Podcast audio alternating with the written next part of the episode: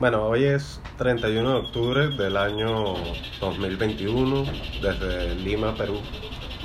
Eh, el día de hoy, bueno, es Halloween, ¿no? Tenemos, tenemos hecho una tarde bien especial. Ha sido un día bien especial y tenemos como invitada a una antigua mía, amiga de mi trabajo, ¿verdad? Este, Andrea Tarazona ha venido con su pareja eh, John Carlos Jiménez Núñez, ¿verdad? Por supuesto en producción tenemos a Andresito, Andrés León, ¿verdad? Que nuevamente lo repito, está regresando de Costa Rica.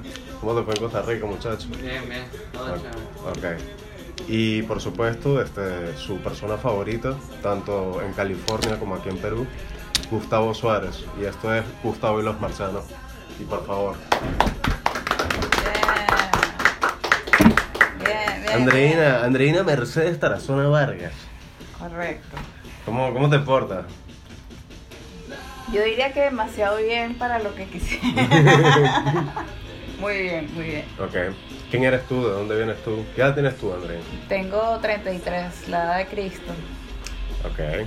Vengo de Venezuela, Caracas, la bueno, sí, la ciudad del caos. Del caos, Caracas. El pequeño infernito. Sí, ¿Y cómo fue que llegaste acá?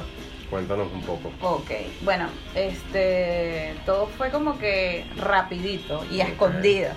Ok. Tú sabes que uno no quiere que las malas vibras te tumben los planes. Eso yo creo que es que uno lo hace más que todo así a escondidas. Eh, bueno, la cosa en Venezuela se puso fea Se puso para, dura, para claro. todos. Y yo dije, no, tengo que buscar opciones para dónde me puedo ir, porque ya aquí la cosa no... No, no cuadra. Exacto, tener tú como que un futuro propio, sin vivir sin tus papás, es complicado. Muy sí, complicado. Sí, sobre, sobre todo, sobre todo en estos tiempos, ¿no? Donde Exacto. creo que hay demasiada competitividad, número uno. Sí. Y dos, todo, hay demasiados niños chinos que saben todo lo que tú sabes al triple. Exacto. Entonces es muy complicado poder llegar a... a ese nivel. Claro, ¿me entiendes? Es como que, ¿cómo voy a resaltar en una guitarra si este tipo toca Exacto. mil veces mejor que yo? Exacto. Entonces, bueno, sí, es una, definitivamente es una época bien complicada. Sí. Ahora, este, bueno, quiero dar una pequeña introducción. Este, yo por lo menos por mi parte, este, yo conozco a Andrea hace ya un año. Sí. Claro, y de hecho Sí, me acuerdo que nos conocimos en una reunión de la empresa, ¿no? Exactamente. Este, por Eduardo, de producción, nuevamente. Este, y bueno, y otra persona que también estaba involucrada ese día, de la cual no, no vamos No a la vamos a Claro, nombrar, no, ¿para qué? la innombrable. Es ¿Para qué la vamos a nombrar? Pero bueno, eso no es un tema que, que- que a mí me concierne, ¿ok? Eso es de producción. Voldemort. y mm, algo que siempre me llamó de ti la atención fue esa piedrita que tú tenías colgando. sí. Cuéntame un poco de eso. ¿Cómo es que tú llegas a ese punto? ¿Cómo es que llegas a ese interés por las Hay piedras? interés por las piedras. Bueno, básicamente fue, eh, bueno, mi mamá. Mi mamá es una persona así bien zen, bien que le gustan las cosas, mm, la metafísica, ese tipo de cosas, ¿no? Entonces crecí este, muy apegada a eso, de, de lo que mi mamá ponía en práctica en la casa, poniendo incienso, comprando piedras. De hecho, me hacía que si, no sé, las ponía la luna, eh, el cuarzo rosado y me las ponía en agua porque supuestamente yo gritaba mucho de niña y era como que muy hiperactiva, entonces hay que calmarla y ese era su método, pues sí, ok. hay, hay que buscar la manera. Entonces, claro, uno este crecí con eso, pero era como reacio. Yo, ma, eso no sirve, eso no sé, nada. Pero, no sé, como que llega uno a la etapa de señora y como que va aceptando lo que tu mamá en algún momento te decía, ¿no?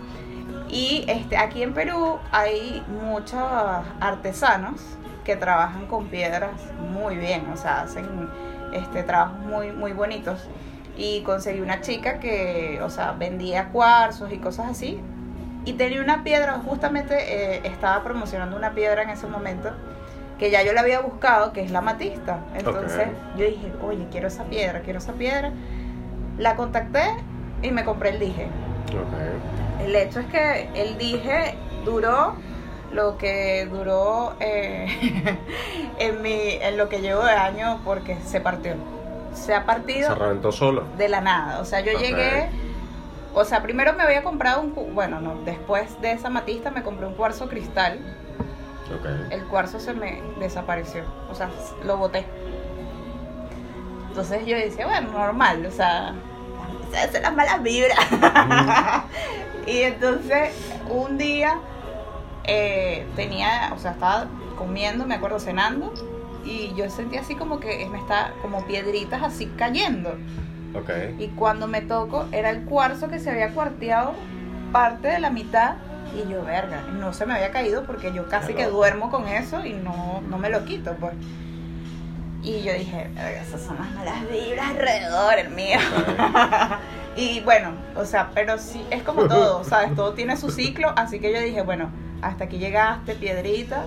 No, no me la puse más, sí quisiera tener una nueva, pero sí creo mucho en eso, pues en las vibras que, que la gente te puede dar, que, que, tiene, que te rodea, o sea, que emana la gente. Eso, en eso sí siempre he creído. Yo también creo mucho en eso, de hecho, eh, por ejemplo, cuando hicimos el perfil, ¿no? Que Sí. empezamos a conversar sobre todo este tema de las energías y la magia y bla, bla, bla.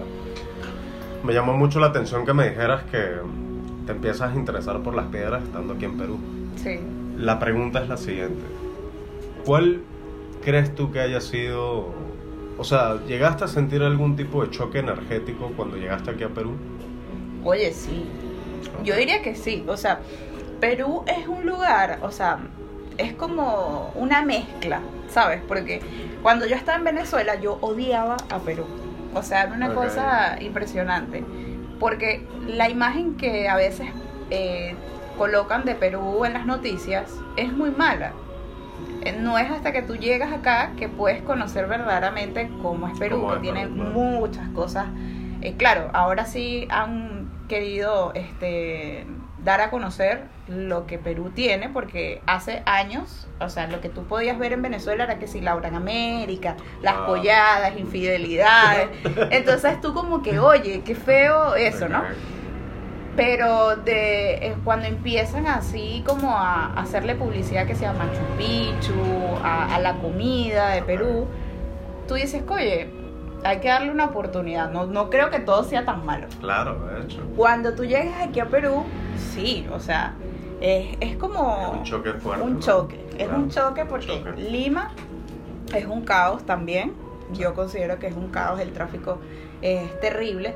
Pero tuve la oportunidad también de ir a Machu Picchu, Ok. Ollantaytambo, eh, toda esa zona, bueno, los atractivos turísticos de Cusco, por así decirlo. Y es otra cosa, ¿Cómo fue la energía de Cuba? es, es magnífico, Es o sea, increíble, es, es o sea, no, increíble. no, no lo puedes, no, No- lo puedes es explicar. No lo puedes explicar, porque yo, o sea, yo soy una persona bien amargada, bien, sí, soy bien amargada. Entonces yo me fui con, con mi esposo y, este, verlo, es, es, es muy cool, fue muy cool. O sea, a pesar de que las cosas no se dieron de todo bien porque llegamos a Machu Picchu, se fue la luz porque cayeron un poco de postes. Este, de hecho, la ciudad de Machu Picchu, Aguascalientes, no tenía luz, no se podía comprar las entradas, no se sabía si íbamos a poder subir a Machu Picchu. Y yo decía, ya estamos aquí, as- como sea tenemos que ir porque Claro. no hay manera de volver. va escalando. Claro, de hecho, subimos a pie Machu Picchu. No teníamos ni siquiera dónde dejar los bolsos y subimos con los bolsos la montaña. Pero, o sea, fue la mejor experiencia que he tenido porque me lo tripié muchísimo. La gente era otra cosa. Hasta la misma gente que iba subiendo me ayudaba. Extranjeros, porque tú veías ahí de todo. Chino, brasileño, de todo. Y la misma gente te, te daba ánimos. Vamos, you can do it. Te decían en todos los idiomas y yo toda muriendo ahí. Ok. Hasta agarramos agua de la montaña. Es otra cosa el agua de esa montaña. O sea, es brutal. Entonces yo iba toda cansada. Yo, no, ya no puedo más. Yo me quiero ir, que no sé qué. Y yo, pero cálmate y tal. Mira la naturaleza, porque él es todo zen y yo todo lo contrario. Entonces, ya no, que no sé qué, que no sé para qué vine para este cerro, que ya es suficiente con el Ávila, porque este, en Caracas, bueno, el Ávila. Cuando tú subes y que llegas ya a Machu Picchu, tú dices, wow, es brutal. Claro, es otra es cosa. brutal. Aparte de que eh, sí recomiendo que la gente cuando vaya lo haga a pie, desde abajo. Porque sí, puedes subir en bus y te dejan abajo y recorres la, la ciudadela, pero no es lo mismo. O sea, cuando tú vas subiendo por la montaña, que de hecho son puras escaleras, aparte, este, no, la, la naturaleza, se siente demasiado cool. es puro, ¿no? Sí, O sea, se siente sí. como, como muy puro. Claro, De hecho, yo por ejemplo no he tenido la oportunidad, cuando fui a Cusco, no pude ir a Machu Picchu, pero sí fui a la montaña de siete colores. Y a mí eso me pareció increíble, o sea, y de hecho toda la subida también creo que eran 5100 metros, este, algo así por el estilo. Fue demasiado increíble, demasiado increíble la experiencia y de paso este, hasta había llevado porro. o sea, Qué buen de- acompañante. De hecho, yo llegué a la punta este, y, ¿sabes? Yo lo primero que hice fue sentarme a meditar Coño, y agradecer. Y, y Claro. había mucha gente viéndome. Este, bueno, gente también que todavía terminaban de, de subir, ¿no? Gente que ya estaba arriba. Y, por ejemplo, recuerdo que una pareja también agarró y se pusieron a meditar. Entonces, como que es contagioso todo Sí, ese, sí. ese cariño, o sea, como toda esa onda tan positiva, ¿no? Sí, Mm. totalmente. Y cuéntame una cosa, y por ejemplo, ahora que te parece, o bueno, por lo menos que estamos hablando de que Perú es un sitio muy energético, Sí. ¿Cómo ha influenciado Perú en tu energía? Uf, muchísimo. O sea, yo creo que hay un antes y un después desde que yo llegué a Perú. O sea, ahora le tengo como que ese aprecio que sientes que ya es tu hogar, o sea, ya lo haces Claro. parte de ti, o sea, tiene tantas cosas bonitas porque, o sea, el Perú eh, no solamente es Lima, ¿no? Porque claro, uno llega y dice Lima, Lima, pero hay tantas cosas bonitas en el Perú, hay gente, he conocido, he tenido eh, la oportunidad de conocer gente de, de varios lugares, eh, Arequipa, más que todo así de esos lados, ¿no? Cajamarca, del mismo Cusco, y son gente bien, bien amable, ¿no? A veces quizás uno se pierde en, en el día a día del ajetreo de Lima, que tú puedes decir, bueno, todos los limeños son así, pero no, hay mucha gente Sí, que, ¿no? ¿sabes? Ujú. Eh, hay, gente increíble. Increíble. Increíble. Exacto. Entonces sí, mi, mi perspectiva cambió muchísimo desde que llegué a Perú. Eh, siento que es como que ese cariño, odio que uno siente hasta por su propia tierra, ¿sabes? Cuando Sí. odias el caos, pero sientes que es tu hogar y así Claro, lo aceptas y lo quieres. Exacto. Entonces, eh, aquí en Perú yo cambié muchísimo. Hasta, o sea, yo era una persona súper peleonera porque Caracas es demasiado, tienes que estar activo en todos lados. Y bueno, aquí igual, yo creo que no tanto porque quizás lo de la delincuencia, la violencia no es tan crítica como en Caracas. Sí, no es tan radical Exacto, todavía. pero aquí igual tú ya vienes con ese chip, ¿no? Claro. Y pero aquí le bajé mucho, le bajé mucho a los decibeles de, Ok. de eso, este, me volví hasta un poco más humilde, porque eh, una de las cosas que a veces uno como venezolano tiende a caer es que ah, el- los venezolanos lo mejor del mundo. mejor de Exacto. Incluso, eh, no, no yéndonos, no solamente de Venezuela, o sea, Caracas. Uno de, Claro. Caracas es Caracas, los demás montes Claro, todavía lo digo, pero este ya te vuelves como que, ¿sabes? Migraste, estás en una tierra que no es tuya, eso te, te baja mucho, este, eh, te pone los pies sobre la tierra. Ok. ¿sí? Entonces eso me ayudó mucho en ese aspecto. Eh, y bueno, eh, abierta también a conocer muchas cosas, porque antes me limitaba mucho, por ejemplo, con la comida, una, una de las cosas yo, no, esto, esto y esto. Y aquí hay tanta variedad que tú Claro. no, o sea, es- sería muy aburrido decir, me voy a limitar nada más a comer, no sé, papa con, no sé, con camote. Y aquí conoces tanta variedad de comida que tú, wow, genial. Y variedad de. La variedad de una comida, de paso. Sí, O sea, porque tienen más de. ¿Cuántos miles de tipos de papa? no, tienen Acá. yo creo que más de 150 tipos de papas. Más. Más, ¿verdad? Creo que son más de mil incluso. ¿Sí? Sí. Qué. Demasiado. Bueno, hasta tienen lo- las semillas, ¿no? Guardadas Claro, y sí. custodiadas y Sí, es, sí, es sí. todo un tema. Y lo peor es que nosotros conocemos que que tres tipos. ¿no? Exacto. Como que, Así que vas ¿qué al con los otros mercado. 997, güey? Lo demás ya como que bueno. Pero sí, Mire, dime una cosa. Tú estudiaste química. sí. Estudié química. ¿Por qué? Bueno, este, en el bachillerato, liceo o secundaria, este, yo era muy buena en química. Hasta- bueno, sí, era una de las materias que más me gustaba y que más tenía buenas notas, ¿no?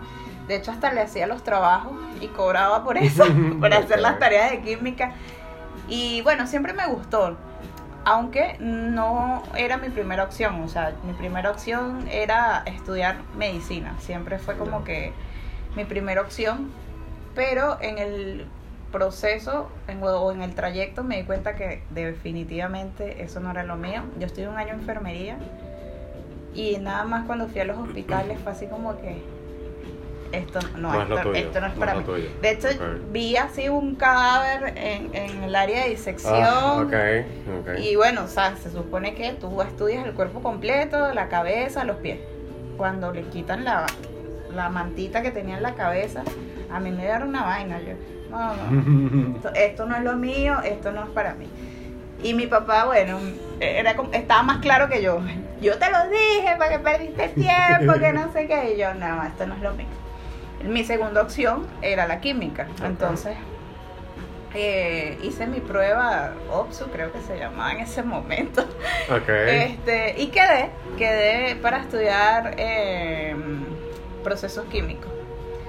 Y me gradué en procesos químicos. ok. Después estaba estudiando ingeniería química, pero Venezuela entró en su pequeño colapso y yo dije, ya, es mentira que no sé si me vaya a dar para terminar la carrera.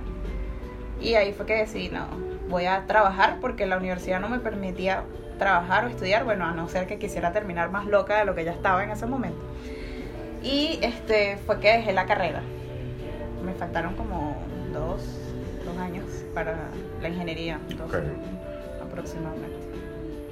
Y la química, a ver, por ejemplo, ahorita tú que estás metida en todo este mundo eh, de la energía, ¿no? El despertar, fíjate que estaba conversando con, con producción, justamente hoy tocamos unos temas bien, bien interesantes, ¿verdad? Eh, uno de ellos tenía que ver con, claro, sí, ¿qué pasa que no estás tomando, hijo? Uno de los temas tenía que ver este, con todo este con, con todo este tema de la realidad, ¿no? Sobre eh, existe esta teoría, ¿verdad? Que es la teoría de las cuerdas. Que supuestamente en el plano universal nuestra realidad está definida por cuerdas, ¿no? Eso es la estructura de nuestra realidad. Por cuerdas. Por cuerdas, sí. Son como unas cuerdas dimensionales. Ok, y se supone que son 11 cuerdas. Ok. ¿no? Bueno, son 10, pero después entra la teoría de M y hace que sean 11. Este, y cada una de esas realidades, evidentemente eres tú, ¿verdad? Haciendo cosas distintas, ¿no? Claro. Dedicándote a cosas distintas y todo el tema. Eh, ¿De qué forma tú puedes llegar a, a- a incluir este tema de la química con la realidad? O sea, ¿cómo puedes llegar a, a mezclarlo? O por lo menos, ¿qué, perspectiva puedes tener tú sobre eso?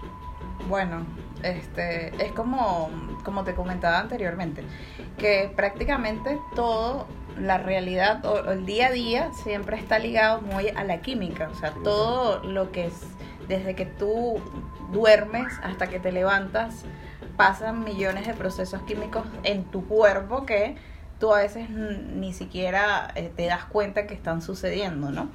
Entonces es algo que, que, como la magia, es algo que sucede, pero no está a simple vista. Entonces, digámoslo así, ¿no? Eh, y sí, la química, como digo yo, es, es una serie de, de reacciones en cadena que, que nos, nos mantiene, nos mantiene, por así decirlo. Sí. Es lo que te mantiene Exacto. como activo, ¿no? En Exacto, movimiento. en movimiento. Claro, claro. Ahora, ahí también entra la física, de cierta forma. Exactamente. Sí, sí, eh, bueno, son ciencias que van muy, muy de la mano, ¿no? Ok. Este, creo que como yo te decía, la, la química es ese proceso o esas reacciones que en cierta forma tú no puedes ver y está la física que es algo como más tangible, ¿no? En, en cierta forma, porque hay partes de la física que pues obviamente no, no puedes ver o bueno, a no ser que ya estés de pleno metido en la física, ¿no? Pero este sí son son son ciencias muy muy a la- de la mano por así decirlo. Este pero este yo me quedaría con la química siempre. ¿Tú te consideras, por ejemplo, un alquimista? Sí. No una química, un alquimista. Sí, yo diría que sí.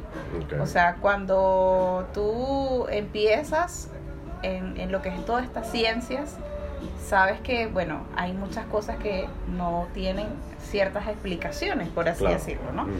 Y este, la alquimia es, es algo que se ha hablado por muchos años, o sea, eh, no sé cómo decirlo, sería una teoría, una o un hecho. Sí, ok, o- ok. Exacto, un hecho que se ha hablado por mucho tiempo y Claro, porque de hecho hubo un culo de, de alquimistas en su momento, ¿no? Exacto. Eran como, era como una forma de disfrazar a los magos, por así decirlo. exactamente, exactamente, o sea, porque sí, yo creo que de ahí sale la rama de la química como tal, Claro. Sí, porque eh, bueno, en esa época no era bien visto, este, no era bien visto que, que surgiera gente que quisiera hacer cosas que no todo el mundo era capaz de entender. Entonces eran perseguidos. Entonces Claro. yo creo que de ahí cambia a lo que es la química, ¿no? Claro, eran tildados que como brujos. Exacto. Y, y sabes que, bueno, en ciertos momentos fueron como que perseguidos, la iglesia, toda la cosa. Claro, sí. Entonces, eh, de hecho, por eso pienso que, que las ciencias eh, derivan de ahí, ¿no? De, de, esa, de esos inicios de, de la alquimia y, y de todos esos grupos, por así decirlo. Ahora, dime una cosa, ¿tú por ejemplo crees en vidas pasadas? sí creo. Sí creo, sí creo. O sea, no estoy como que muy, este, mm, no conozco muy a fondo lo que sería la teoría, no sé, de, de vidas pasadas, pero sí creo, o sea, creo que vamos como que mejorando y en esta vida como que bueno, ya fuimos la mejor, o fuimos una mejor versión, ya en la siguiente, bueno, vamos a ir como que mejorando, pero sí creo, sí creo en que, en, bueno, prácticamente eso se va unido a la reencarnación, diríamos, Sí, sí, Sí, de ¿no? cierta forma, ¿no? sí. Este, tú por ejemplo crees que, a ver, crees en todo este tema de los ciclos kármicos, ¿no? Sí, por supuesto, Vale. por supuesto. Yo creo que eso es, es como, bueno, de- yo siempre trato de como eh, unir a la ciencia, ¿no? Es como la, la acción y reacción. Claro. Entonces, yo creo que eso es lo que mejor explica lo que es el karma. Ok. Porque siempre a una acción tú vas a tener una reacción. Claro. Eso es, bueno, no hay que, no hay tú ahí. Y así es, o sea, cuando tú haces algo, sea bueno, sea malo, eso va a tener una repercusión y eso es lo que en cierta forma llamamos karma. Ok. Dependiendo de cómo sea tu acción, bueno, va a ser el karma, ya sea bueno, va a ser malo, pero sí, siempre sí creo en eso. ¿Crees que de alguna forma el tema del karma está ligado como con bucles que uno tenga en su vida? O sea, como cosas que se repiten constantemente. Sí, es como que en cierta forma el karma llega a ti como para enseñarte algo que debes mejorar. O sea, Claro. si tú, por ejemplo, fuiste infiel y, te, ahora, no sé, te son infiel a ti, te estás repitiendo eso que en tu momento ya tú hiciste, se te está regresando ese karma. Claro. Entonces, es que algo tienes que aprender de ahí. Es como que tienes como que ya salir de ese círculo para avanzar. Keep moving. Ahora, hubo otra cosa que también me llamó full la atención y es que usaste esta frase del conocimiento es poder, sí, porque me dijiste que a ti te gustaba mucho estudiar, correcto, sí. ¿ok? Entonces, ¿crees, por ejemplo, que actualmente nosotros como seres humanos estamos pasando por el ciclo o por esta etapa universal, la que quizás sea el despertar de, de la humanidad? Yo diría que sí.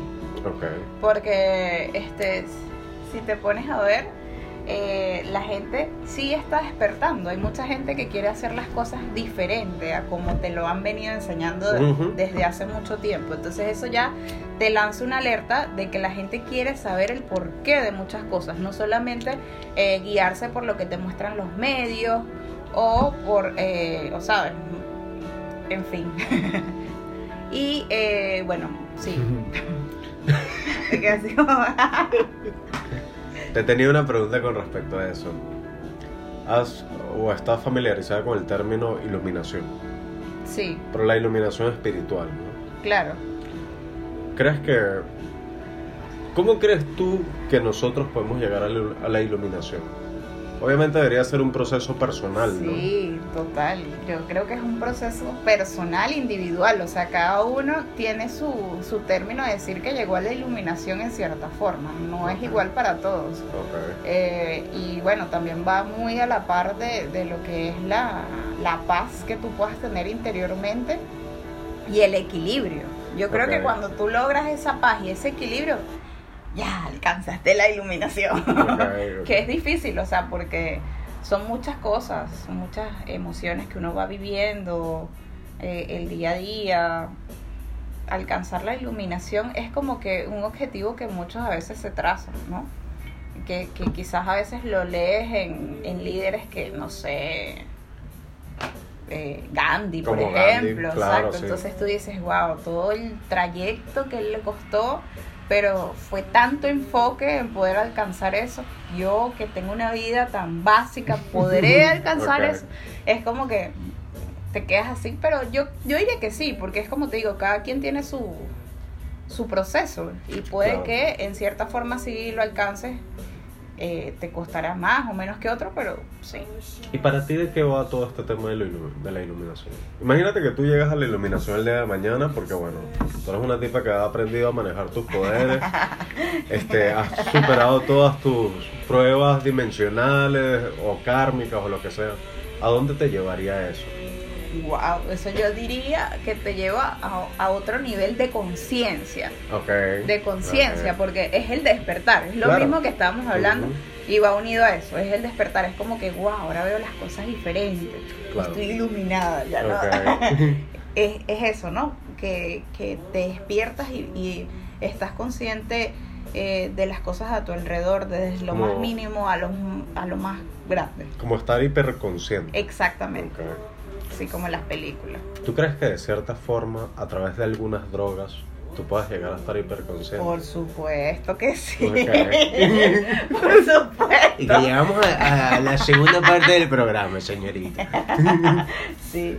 Sí, es que yo creo que quizás por eso las drogas son tan, no sé, tan mal vistas. Ok. porque a veces te muestran una parte de ti que no está acorde con la sociedad, por decir algo. O sea, porque cuando tú consumes drogas, tu actitud cambia. Claro. Eh, no bueno, podríamos decir que yo me atrevería a decir que cuando consumes drogas, desatas tu verdadero yo. Ok. A veces, ok. no siempre, pero diría que en algunas personas como que sacan lo que a veces se cohiben de hacer. Ok. No solamente con drogas ilícitas, sino Claro, con sí, drogas. con o sea, drogas también farmacéuticas, exacto. Y también las drogas que, bueno, están permitidas. El alcohol es una de ellas. Claro. O sea, cuando tú, no sé, estás borracho, te atreves a hacer cosas que quizás sobrio no lo haces. Entonces, eso es una forma también de despertar.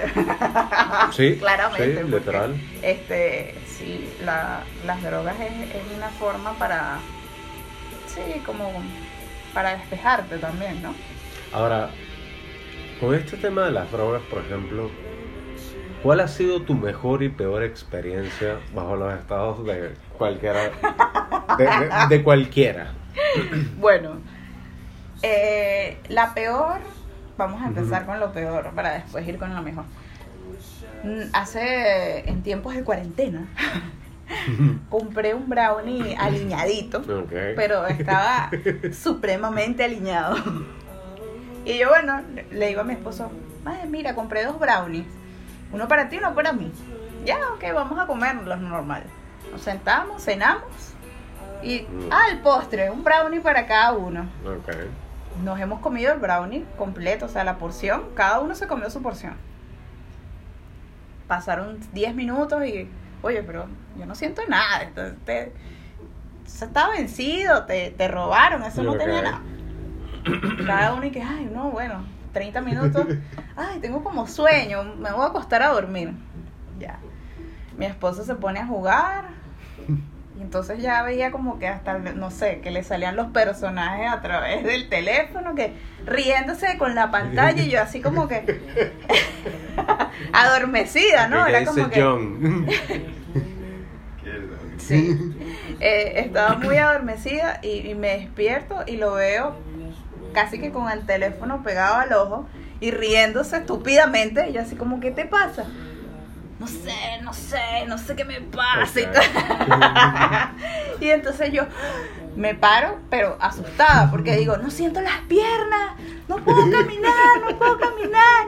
Y entonces él, él riéndose a todas estas, o sea, eh, totalmente inutilidad para ayudarme o algo. No, no, entonces me paro y me pongo como a caminar porque de verdad no sentía para nada las piernas. Y en eso que yo me paro, que estoy camina, que camine para allá, el hombre se, se paró pálido y empieza, empieza a vomitar, pero así como el exorcista. Y ha caído en la cama muerto, o sea, pálido, con los ojos así para arriba, con el pulso cero, porque casi no tenía ni latido. Y yo, ya, maté, lo maté, dije yo, lo maté, lo maté. Y yo así en mi mente, era como que mi mente iba como a mil por hora, así como que, ay, no, lo maté y ahora qué hago, cómo escondo el cadáver, cómo lo pico, cómo lo saco de aquí.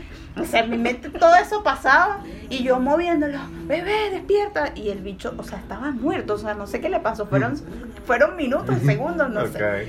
Y yo así como que, ay Dios mío, y le cacheteaba y estaba muerto. Y yo así como llorando así en mi desesperación. Y yo, no, se murió, se murió, se murió. Y entonces ya yo me siento en la cocina como a pensar qué hacer, ahora qué hago, qué hago, qué hago, qué hago. Y en eso se para a vomitar otra vez y yo me vuelve Ya. como que coño, no lo ¿Qué maté. coño? Con el cuchillo así escondiéndolo. sí, casi que coño la madre. Y a todas estas habían pasado que sí, 15 minutos. Una cosa así. Este, después, o sea, me acostaba, me acosté a dormir y yo dije, bueno, ya se pasó. No, yo sentía que me estaba cayendo de mil edificios. O sea, eh, fue la nota, de la, o sea, la nota duró como, no sé, cinco horas, algo así. Claro, sí, fácil. Cinco horas, pero, o sea, tuve alucinaciones. Le agarraba así porque me estoy cayendo y el que estás acostada, huevona, que no. Y yo así como que al día siguiente me sentía como si me hubiesen caído a golpes, una resaca, dolor de cabeza. Yo, el brownie de verdad funcionó. Ese ha sido como que fue divertido, pero, Pero tuvo, tuvo todas las experiencias. sí, Te dio tuvo las ex- miedo, pasé por todo, fue una montaña rusa de emociones. Y bueno, la mejor, bueno, así con amigos, fumando, creo que eh, es, es una de las mejores experiencias que te relaja, a veces cuando salíamos del trabajo, que, que nos íbamos al parquecito y estábamos, no sé, cansados del trabajo, estresados. Era como que, bueno, nos fumamos Es uno. como el break, Exacto, ¿no? nos fumamos Claro, uno sí. y cada quien agarra su, su bicicleta y su camino para casa. Uno llega como que más. Ya no, ahora llego molesta a la casa. Ah, no, mira tú. Sí. ¿Ves? Porque es importante mantener Es ese, importante, flujo de energía positivo. Claro, claro, claro, claro. Sí. Tú actualmente, eh, también lo habíamos conversado en el perfil, ¿no? Este, y tú me dijiste, y me gustó mucho esta frase, porque me dijiste que tú crees que todo el mundo tiene una razón de estar acá. Claro, sí. ¿Cuál crees tú que sea tu razón acá? Tu, tu sentido. Bueno, yo creo que todavía lo estoy descubriendo porque eh, cuando vas creciendo tú siempre piensas que, bueno, a lo largo de tu vida, no sé, dices, mi sentido de la vida es estudiar para hacer esto. Cuando eres pequeño, ¿no? sí. Es lo que te enseñan en casa y tú dices, bueno, este es el sentido de mi vida, yo tengo que tener una carrera, una familia y, y bueno, de eso se trata. Y cuando vas creciendo te das cuenta que no, o sea, no solamente vienes al mundo para hacer esas cosas que te han enseñado desde pequeño. O sea, hay muchas cosas más que puedes Claro. hacer. Este, y te vas dando cuenta, o sea, te das cuenta de que puedes romper con esos patrones, que puedes decir, mira, por el momento no quiero tener hijos o por el momento quiero simplemente viajar y, Claro. y hacer lo que me salga del forro sin necesidad de que tú me impongas lo que yo tengo que hacer, Claro. sino a mi tiempo. Y entonces yo siento que todavía estoy en, en busca de ese descubrimiento de a qué vine yo, pero me lo estoy disfrutando. O sea, por lo menos ya ha cambiado mucho mi pensar desde hace un tiempo atrás de decir que, por ejemplo, yo vine al mundo a simplemente formar una familia. Eso, eso cambió. Por ejemplo, ahora simplemente digo, sí, quiero ser feliz. Eso es todo. Es como que quiero llegar a, a- o sea, quiero tener una vida en, en la que yo diga, soy feliz. O sea, he hecho lo que he querido, he viajado, he comido lo que me he querido comer, sin importar si, si engordeo o si no sé qué. Eso.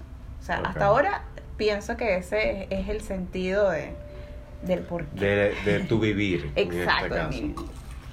Y ahora, ¿y tu vivir, por ejemplo, este, qué te dice del amor? ¿Qué te dice de la risa del prójimo, de Cristo? ¿Qué te dice, qué te dice de lo que tú puedes contribuir a la sociedad? Bueno, yo creo que... mm, Si tú tuvieras una idea ahorita para cambiar la sociedad ahorita mismo, ¿cómo lo, ¿cuál sería? Oye, una de las cosas, bueno, va unido mucho al amor, sí, obviamente, porque a veces andamos por el mundo como que en la otra persona no existe, o nos enfocamos mucho en nosotros mismos, sin importar al- a, lo que el otro pueda estar pasando. Eh, esto va muy unido a la empatía también, justamente en el trabajo decían que yo no tengo empatía, porque tengo mucho humor negro. Pero eh, bueno, a veces hay que reírse un poco de la vida, ¿no? Claro. Pero este, sí, yo creo que el amor es algo que, que nos haría cambiar muchísimo, eh, viendo que hay personas que no la están pasando bien, que a veces con simples gestos, no necesariamente monetarios, puedes ayudar a esa otra persona. Sin necesidad que todo el mundo se entere. Es algo que yo digo como que a veces te pueden hacer ver como el malo, porque tú no sacas a relucir las cosas buenas que quizás tú haces, pero lo importante es que esa persona que tú ayudaste lo sabe, porque o sea, la lograste ayudar. Entonces es, es algo que yo siento que, que carece, que carece el mundo ahorita. Es como que no, no te importa mucho lo que pueda estar pasando. Y a pesar de que, que vino lo del COVID, que se supone que nos tuvo que sensibilizar en cierta forma, yo siento que no aprendimos nada sí, de yo eso. también siento lo mismo. Entonces a veces pasan como cosas globales que nos hacen como que ver las cosas diferentes, pero tú lo ves así. O sea, yo siento como, como que eso nos hizo, oye, hay cosas que, que preguntarte, o sea, ¿de dónde salió esto? ¿Por qué? O sea, cómo todo el mundo nos, nos hizo enfrentarlo. Y aún así siento que la gente pasó un tiempo y ya volvieron a lo mismo, ¿me entiendes? Claro. Entonces, siento que tenemos que tener memoria este y aprender, ¿no? Que, que no todos están en la misma situación y en cierta forma ayudar en lo que puedas. Ok. No necesariamente, como te digo, a veces nos limitamos mucho a decir, no, es que no tengo dinero. No, es que no, Sí, ¿sabes? A veces simplemente es como que, no sé, te vas a un, a un- un- no sé, le traes de tu casa algo que tú preparaste y le dices como que, mira, te traje esto porque me acordé que la otra vez, no sé, Claro. te sentías mal o qué sé De yo. hecho, de hecho, a veces eh, he leído que a veces un impulso Exacto. te puede ayudar a cambiar tu realidad por completo y el mundo de alguien, ¿me entiendes? Claro, claro. O sea, hay, hay simplemente veces en las que tú puedes agarrar y decir, mira, ¿sabes qué? Hoy me voy a ir por acá. Exacto. Es el camino de siempre a tu casa, pero si te vas por este lado, terminas encontrando algo que te puede cambiar por completo. Sí, sí, Y arriesgarse, creo que puede ser lo mejor, ¿no? exacto. Tampoco te estás arriesgando a algo tan grande, simplemente Claro. es a cambiar el camino. Es correcto. ¿Sí? Sí. ¿Tú crees que tú estás en control de tu vida? Bueno, yo diría que eh, por momentos lo pierdo. Eh, es, es complejo llevar totalmente, claro, porque tú dices como que quieres tener algunas cosas y a veces no los tienes, entonces dices que no tienes el control Claro. de tu vida. Bueno, desde mi punto de vista lo veo así. A veces uno se pierde en lo que Sí. es tener el control de tu vida. O a veces porque te dejas llevar mucho por los otros o porque los otros esperan de, de que crear con tu vida. Entonces te pierdes y, y no tienes el control, dejas que otros controlen eso. Es cuando tú des- no sé, agarras esa rebeldía y dices, ya, se acabó. Pero en cierta forma sí he tenido el control hasta cierto punto de mi vida. Pero eh, sí, me, sí quisiera que eh, sentirme del todo segura de que tengo ese control. Ok. Aún no. Yo siempre digo que aún falta un poquito. Ahí estoy. ¿Tú actualmente eres feliz? sí, Ok. Sí, pero es como, yo diría, o sea, siempre me pongo a analizar mucho. Este, el ser humano es demasiado inconforme. Porque, este, o sea, yo podría decir que tengo muchas cosas que agradecer. O sea, tengo amigos, tengo un trabajo, tengo un lugar en donde dormir y comer. Mi familia está bien, a pesar de que no están conmigo. O sea, tengo muchas cosas por las que agradecer. Pero a veces me quejo mucho y me enfrasco en, en ese sentimiento de que no tengo, que a veces caes en la infelicidad sin estar consciente de todo lo demás que te está haciendo feliz. Claro. Entonces tú como que, ay, estoy triste. Y justamente eh, un compañero me, me dijo, pero yo no entiendo por qué tú a veces dices que estás triste. Si yo veo que en tu vida, o sea, tienes un esposo que te ama, que te hace la comida, que se desvive por ti, que hace esto. O sea, tu familia, eh, veo que siempre comparten esto. Y, y entonces tú me dices que estás, que estás triste. Entonces yo digo, oye, sí, ¿no? Está todo eso, pero mi familia está lejos y yo quisiera que estuviera Claro. aquí. Entonces ya por ahí tú como que te enfrascas en eso y a veces, eh, bueno, no sería lo, lo, lo más ideal porque obviamente tienes muchas cosas por las que ser feliz. Entonces, Lo que pasa es que también la felicidad es un estado mental. exactamente. O sea, ese es el tema, que tú no es que te Es que no es despiertas y- permanente. Claro, Exacto, no obvio, es es simplemente un, permanente. un instante, es un eso instante. es todo. Es como que no O sé. sea, a veces hacer feliz a alguien puede ser simplemente, hey, bro, te regalo este cigarro. Exacto. Y tú, wow, Puta, me alegraste brother. el día. ¿Sabes que se me acabaron la caja de cigarros hace como 8 horas? Puta, o sea, lo salvaste. Exactamente. capaz el brother se acaba de enterar que, no sé, que la novia va a ser mamá. no, qué cagada. Y no tiene plata. Claramente. ¿Entiendes? Entonces, la felicidad es un instante, Es un básicamente. instante. Tal Y ahora cual. dime tú una cosa. Si la felicidad es un instante, ¿cuál ha sido el instante de este año 2021 antes de que se acabe? Porque nos queda un mes, prácticamente Sí, a partir de mañana. Prácticamente. Sí, nos queda un mes. Y mañana cumplo cuatro años aquí en Perú. ¿Qué tal? Ya yo cumplí cuatro años aquí en Perú el 24 de septiembre del año 2021. bien. Gracias, Perú. Gracias, Perú. Estoy agradecido. Estoy agradecido con las Arriba oportunidades. Perú, arriba Perú. Arriba Perú. Vamos Perú. Yo tengo, de hecho tengo mi polo ¿no? de Perú. Pero bueno, en fin. Este, ¿cuál ha sido tu instante de Mi felicidad? instante de felicidad. Wow. Ay, ha sido, no sé, por lo menos en, mis cumpleaños, yo siempre, o sea, siempre me sorprendo, ¿no? Cada año más me, sorprendo de, de gente que, que se ha preocupado tanto por mí ese día.